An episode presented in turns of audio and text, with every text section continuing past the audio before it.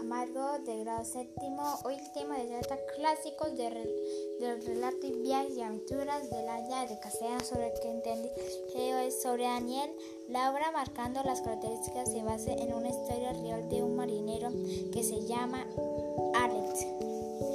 Que ha ocurrido que Daniel de la historia para su obra tarea este marinero en el año 1713 a tener problemas con porque se, se murió el, el mando y quedó con el segundo comando. La situación era entonces lo dejé en una isla desierta para poder sobrevivir. La isla quedaba más de más o menos 700 kilómetros. Duró cuatro años allá en la isla. Fue rescatado por un barco muy y después el, el barco lo rescató donde él estaba. Por eso volvió muy popular la novela. Dejó ficción el público, no dejó comparar con la obra de Daniel y la obra de Alex. El protagonista eran diferentes de la obra.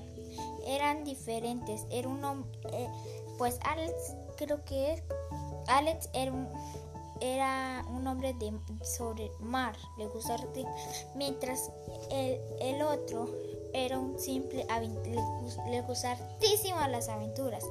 Sale, quería ir para el mundo y eso. Nace en una familia acomodada. Su, su padre era un buen negociante, pero tenía otros planes para su vida. Pues el papá quería de que él fuera, digamos, otras, otras, que estudiara otras cosas, pero no quería. Él quería hacer, él quería hacer otros planes para su vida. Lo que tenía el video. Muchas gracias.